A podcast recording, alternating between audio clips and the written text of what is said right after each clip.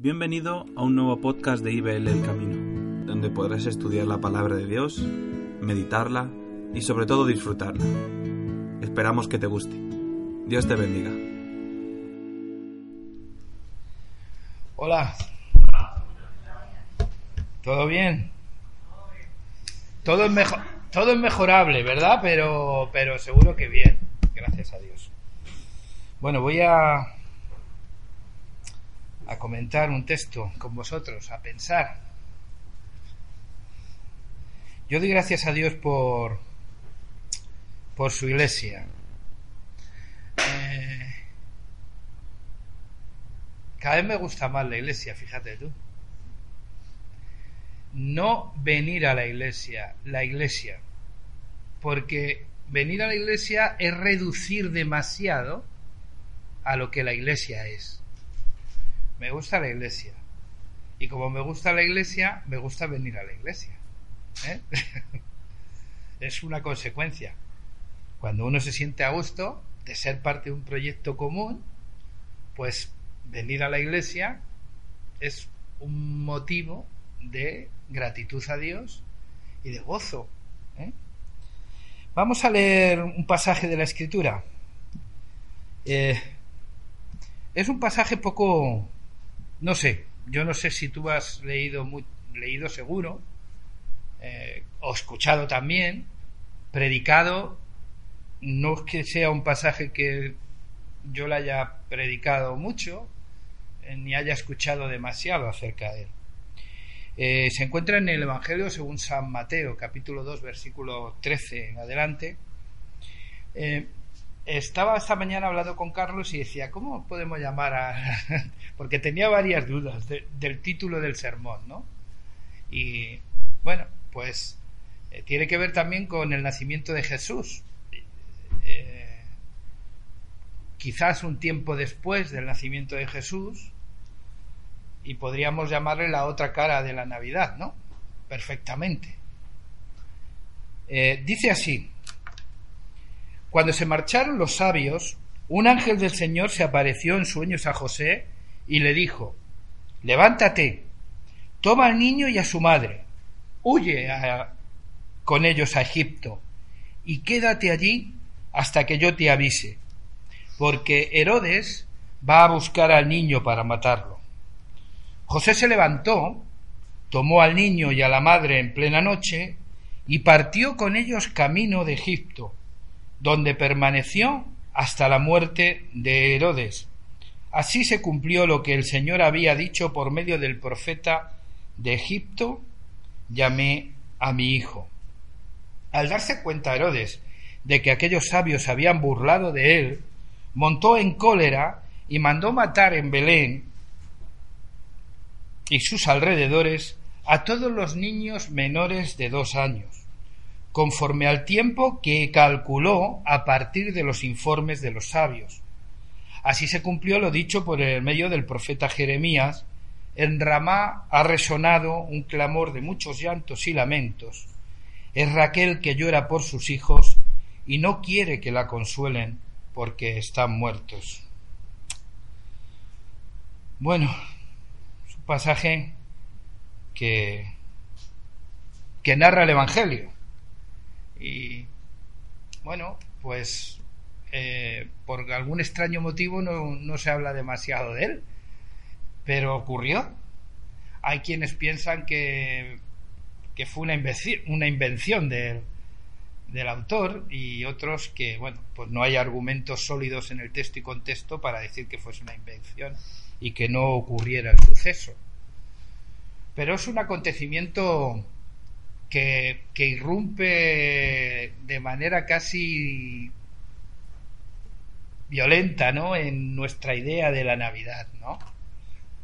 Pensar en el nacimiento de Jesús siempre es asociarlo a un tiempo de buena noticia, de regalos, de luces, de apariciones angelicales, de los pastorcitos que cuidaban los el tierno ganado, en fin, muy bucólico todo, ¿no? Muy, muy nostálgico, muy romántico, una idea romántica de la Navidad. Pensar que, eh, pues en el nacimiento de Jesús, posteriormente, hablamos ya de que pasó un tiempo desde la primera aparición de la estrella hasta este suceso. De hecho, nos indica la Biblia que Herodes mandó matar a niños menores de dos años, con lo cual entendemos que Jesús se encontraba en esa franja de edad, ¿no? Para. Entonces, es curioso el texto porque no nos recuerda nada de lo que no asociamos el drama, la, tragedia, el sufrimiento de esta experiencia, de este suceso al nacimiento de Jesús. Pero, pero bueno, está en la escritura. Eh,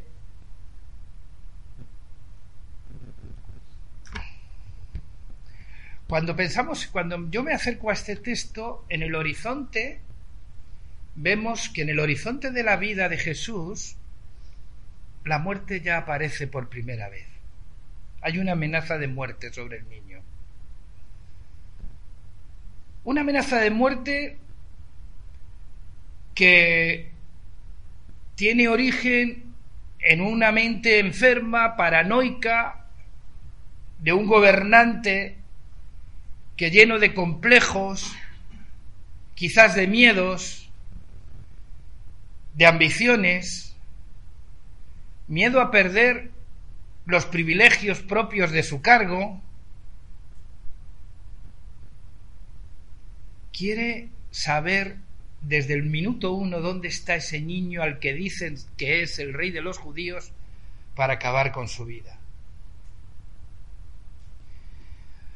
Bueno, la mente de Herodes era una mente compleja, pero bueno, hoy tenemos mucho, mucha mente compleja gobernando naciones. no es fruto de aquel entonces. Hoy podríamos también ver como muchos, por miedo a perder los privilegios de su posición, toman decisiones sin medir el sufrimiento que sus decisiones acarrean sobre otros, sobre terceros. Puede ser un buen texto para denunciar eso precisamente.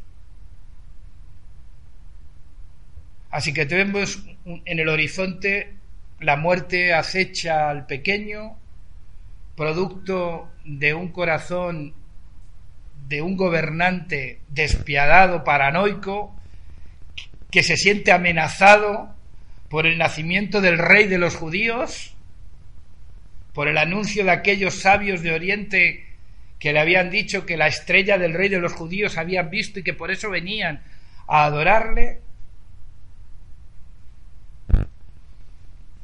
Ese niño que le amenaza al rey se siente amenazado por él mismo. Y en ese contexto hay una esperanza. Y la esperanza es un sueño. Un sueño de José. No es la primera vez que Dios habla en sueños a José, esposo de María. Ya la había hablado en otras ocasiones. Y dice que en un sueño se le aparece el ángel del Señor diciéndole, levántate, coge al niño y a tu mujer y huye a Egipto, porque Herodes busca matar al pequeño. Permanece en Egipto hasta que yo te avise en medio de, esa amenaza sigilosa, porque nadie la ve a primera vista, esa amenaza de muerte sobre el pequeño, se abre una luz de esperanza en ese sueño de José. Pero una luz de esperanza que implica un sacrificio, que implica un desarraigo, que implica huir,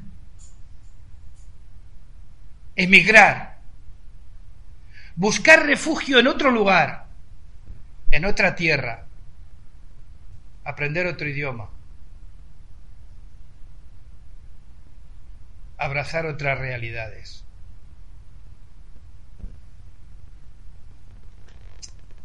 A veces pasa, ¿no? Hay una Navidad llena de folclore, de luces. El otro día veía una noticia en la tele de una ciudad cerca de Nueva York que, atrae al público por las luces de, de, las casas. Decían que hay casas que se gastan hasta diez mil dólares al mes por el alumbrado que ponen. y se ha convertido en un atractivo turístico para el mundo. Bueno, tenemos aquí, sin irnos a Estados Unidos, al alcalde de Vigo compitiendo consigo mismo, y con Nueva York, y con Madrid, todo con las luces, con la iluminación de las grandes ciudades. Claro, pensar en eso a veces eh, se nos olvida que hay otra gente, que hay otra, otra Navidad, que tiene que ver con gente que se siente amenazada y que por esa amenaza tiene que cambiar de lugar, de origen, de destino. Formar un hogar en una tierra completamente diferente. Jesús experimentó eso y su familia también. Se tuvieron que ir a Egipto por la amenaza de, de Herodes. Así pues, hay lugares de los que la única esperanza es huir. Qué triste, ¿no? ¿Es triste o no es triste? Hay ocasiones en el que el único mensaje de esperanza es emigrar. Y bueno, por desgracia muchas veces confundimos causa con consecuencias y víctimas con verdugos. Y se nos olvida, ¿no?, de que a veces nadie se mueve porque quiere. ¿eh? Nadie cambia de, origen porque le apetece o porque le quiere, quiere competir con el nacional, ¿no? Hay situaciones en el mundo mucho más trágicas de lo que nosotros creemos. Y a veces la única esperanza para mucha gente es tener que marcharse de su propio lugar. Porque cuando uno se marcha porque quiere, bendito vayas. Pero no todo el mundo se marcha porque quiere. Hay mucha gente que se marcha porque es su única esperanza de vida. Y yo quiero que hagamos hoy un esfuerzo por, por solidarizarnos en este tiempo con ese tipo de personas. Porque la Navidad es un mensaje también de esperanza para aquellos que tienen que tomar una decisión como esa. Jesús tuvo que emigrar. Y aquí lo vemos. Su familia tuvo que irse. Sabemos por qué. Y el por qué también tiene que ver con muchas de las cosas que pasan hoy, que, y que por qué no, también denunciar hoy desde aquí, ¿por qué no? Tiene que ver con gobernantes, borrachos de sí mismo, de ego hinchado, con una forma de ejercer el poder que no tiene en cuenta los derechos de las personas. Eso era Herodes. Un gobernante que por, por no perder sus privilegios, al ver que sus privilegios y su posición se podía ver amenazada por el nacimiento de un niño, en su tremenda paranoia decide matar, siempre a inocentes, a todos los niños menores de dos años nacidos en Belén y en los alrededores.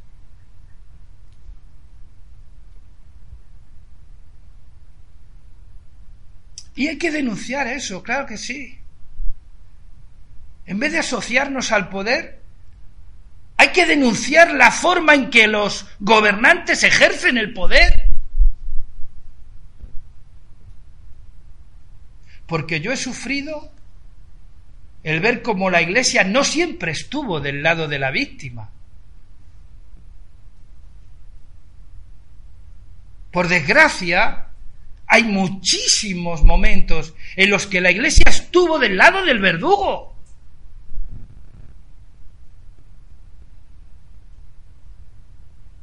Y hay que denunciarlo. Y esa no es la iglesia que se parece a Jesús. ¿O se parece a Jesús esa iglesia?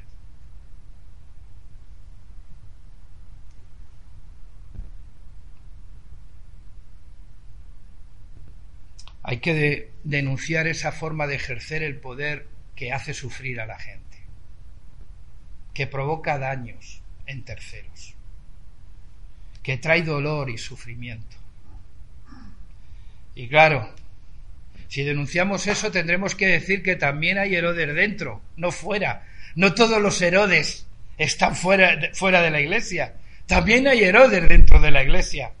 Gente que ejerce el poder en la iglesia de una manera que trae dolor y sufrimiento. De una manera que amenaza la vida y la libertad de las personas. Y también hay que denunciar. Y hay que denunciarlo porque nosotros no queremos ser una comunidad cuya única esperanza de la gente sea huir de nosotros. Queremos ser una comunidad de acogida, una comunidad que se convierta en la esperanza de mucha gente. Como el apóstol Pablo decía, y Cristo en vosotros, esperanza de gloria. Así pues, el mensaje es ese, ¿no? Un mensaje de solidaridad con aquellos que sufren, con aquellos que tienen que emigrar o por cuestiones que amenazan a su vida, a su libertad. Y también es una exhortación a ser una comunidad de acogida. Una comunidad que sabe acoger a aquellos que son diferentes, distintos, que no piensan a lo mejor como nosotros.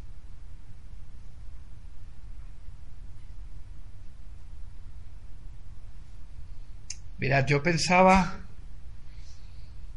en, este texto y me venía, a la mente cuando hablaba del sueño de, José como, esperanza, el sueño de Martin Luther King. Yo quiero ese tipo de iglesia, ¿no? Esa, esa iglesia que está con el que sufre. Al lado de la víctima siempre. No la, no la iglesia que se puso al lado de Hitler.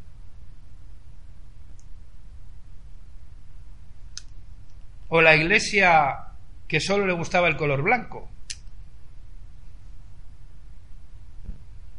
O la iglesia que se asoció al dictador.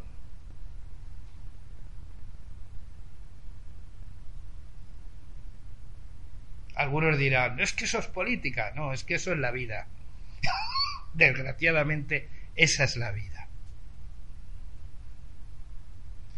El llamamiento es asociarnos con los humildes, no con los que tienen mucho que darnos, sino con aquellos para los que somos la única esperanza, por medio de Jesús. Cuando yo pienso en, en esto, veo que hay Herodes fuera, veo que hay Herodes dentro y veo también que hay Herodes en mí. que hay momentos en los que quiero salirme con la mía, aunque eso provoque sufrimiento en terceros o daños. Y esto tiene que ver con algo muy, muy, muy, muy del principio cuando aquella serpiente le dijo a la mujer, algunos siguen pensando que tiene que ver con el arbolito y el fruto. Pero no tiene que ver con el arbolito ni con el fruto, tiene que ver con la oferta del ser como Dios, del yo hinchado, del yo engreído, engrandecido. Y en contraposición tenemos a alguien que siendo Dios se hizo hombre. No estimo el ser igual a Dios como cosa a la que aferrarse. No es una cuestión de lo que hacemos, es una cuestión del ser que abrazamos. No sé si me explico. Lo que yo quiero ser no es lo que yo esté haciendo Lo que yo vaya a hacer hoy, mañana, es consecuencia del yo que estoy abrazando, de lo que yo quiero ser. Y si quiero ser como Dios, ¿sabes quién va a establecer el bien y el mal, verdad? ¿A que sí? ¿Y sabes quién va a sufrir? Toda aquella persona que llame bueno a lo que yo digo malo y que llame malo a lo que yo digo bueno.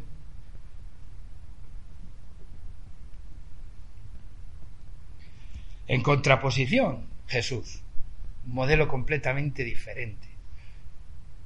Siendo Dios, no estimó el ser igual a Dios como cosa a la que aferrarse. ¿Tenía razones para ser Dios? Sí, era Dios. Pero se humilló a sí mismo, tomó la condición de hombre, se hizo un igual a nosotros. Y esto me lleva a la reflexión que yo abracé hace tiempo y que siempre la digo y la comento en todos los foros a los que, en los que tengo ocasión. Al final en mí, para mí, es mucho más fiable un Dios que por amor se hizo hombre sin perder su condición divina, que un hombre que por su ambición queriendo ser Dios, pierde su condición humana.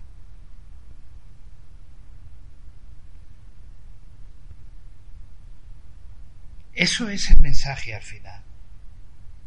La gente quiere hacer ver que es como yo soy, con lo que yo hago o dejo de hacer. No, no, es lo que yo abrazo como ser. Si mi querer ser tiene que ver con ser como Cristo, mi comportamiento irá en sintonía con ser como Cristo. Pero si yo abrazo otra cosa, yo quiero ser como Dios para establecer dueño de mi vida sin tener que rendir cuentas a nadie,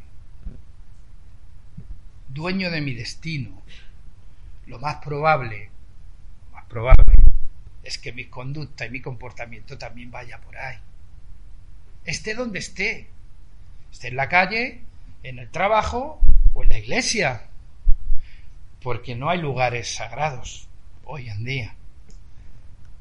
Jesús dijo que nosotros, la Biblia nos enseña que somos nosotros el templo de Dios. No hay lugares sagrados, hay gente sagrada o consagrada, mejor dicho.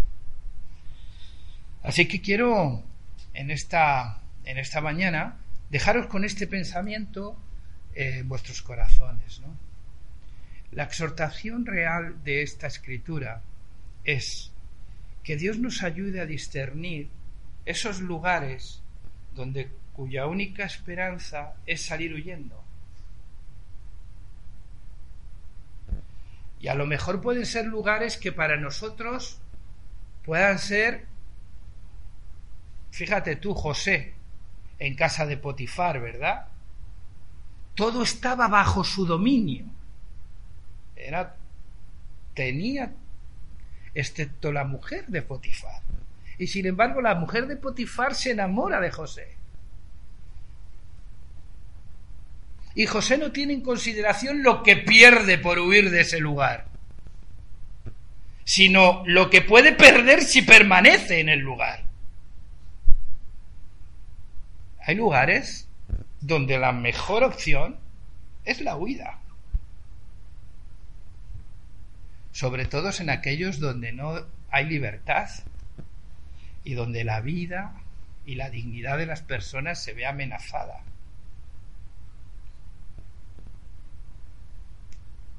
Y por otro lado, está la exhortación de como iglesia, que nuestro modelo de comunidad y de ejercer el poder tiene que ser distinto al de esta sociedad. Aquí no manda el que más tiempo lleva o el que más sabe.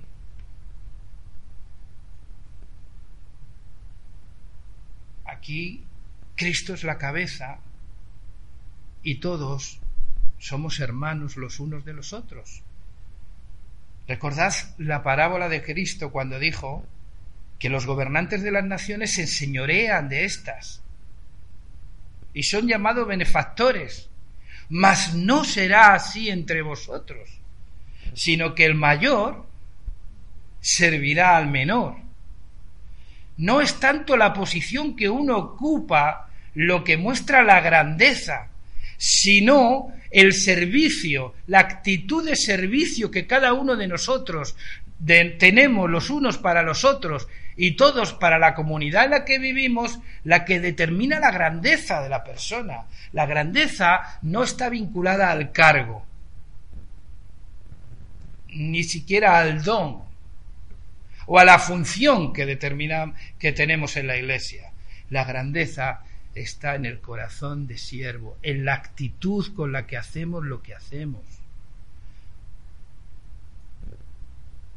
No será así, con lo cual Jesús está mostrando otra manera de ejercer el poder que lejos de dañar o, causar sufrimiento, lo que busca es servir. Es verdad que eso te sitúa en una situación de desventaja, que sí. Porque ¿quién es más grande, el que se sienta a la mesa o el que sirve? Claro, ya lo sabéis, la parábola de Cristo, y ya todos decís, el que sirve. Mentira, todos pensamos que el que se sienta a la mesa. De hecho, solo tienes que ver, mirarte tú a ti mismo o a ti misma, y ver cuando vas a un sitio donde te tienen que servir, lo exigente que te pones. ¿Qué pasa cuando tardan en servirte? o cuando lo que pides no es lo que te gustaría, no está en la temperatura que te gustaría, o no se ajusta a lo que... ¿Qué, ocurre? ¿Ahí sigues diciendo que es mayor el que sirve? ¿O te sale Herodes?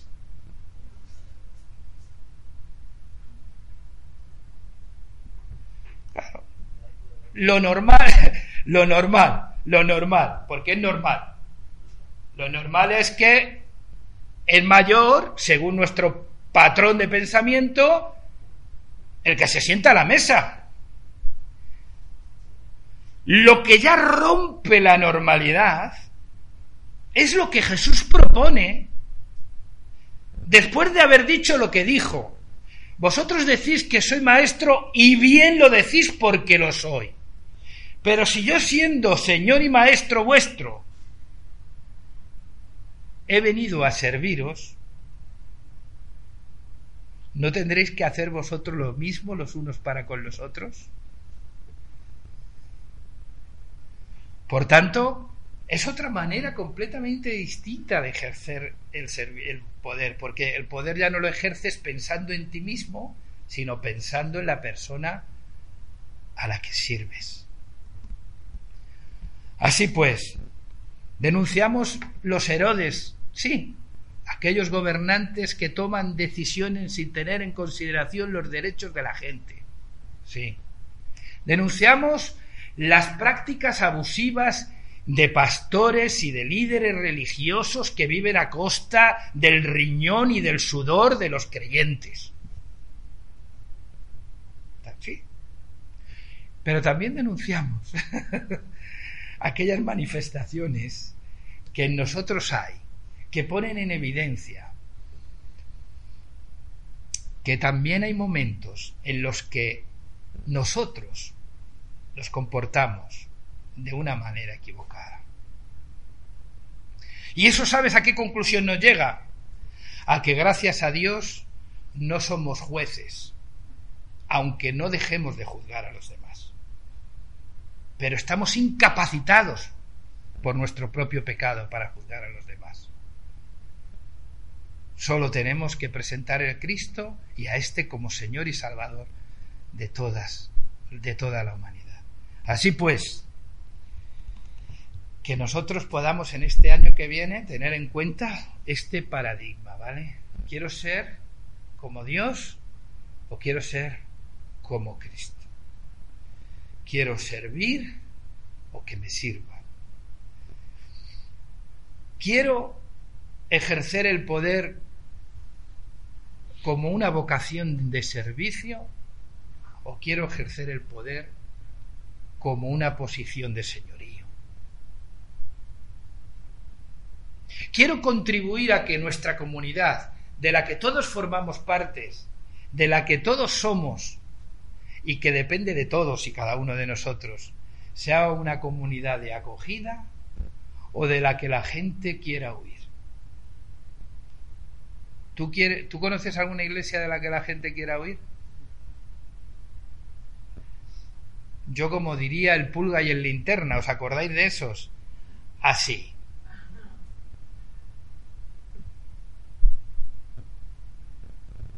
Pero el Evangelio tiene que ver con amor, acogimiento. Recibíos los unos a los otros, y no para discutir, sino para mostraros amor. Amén. Así pues, eh, hasta aquí quiero dejaros con este pensamiento y, pedirle al Señor que nuestra oración sea en este, en este día por aquellos que por decisiones de otros, de terceros, tienen que tomar decisiones que tienen que irse, desarraigarse. Quiero que oremos por los refugiados, por los inmigrantes, por la gente que tiene que abandonar su país. Hay quien le quiere hacer un problema de eso, pero una persona nunca es un problema. Así que nosotros tenemos que, como iglesia, eh, plantear, plantear, porque sí, porque está el miedo. Bueno, y si vienen todos que como yo. Tranquilo, hombre, que algo comeremos. Que el cuerpo que tenemos es de comer, no de pasar hambre. claro que sí. Dios cuida de nosotros y, que Dios nos ayude. Sé que no es un tema complejo y difícil, ¿verdad? Pero sobre todo lo que no hay que manosearlo demasiado. Simplemente orar por aquellos que realmente sufren y por sufrimiento y amenaza de sus propios derechos, de su propia vida, tienen que salir, como tuvo que salir Jesús de Belén hacia Egipto, porque alguien decidió que había que matarlo. ¿Vale? Vamos a hablar.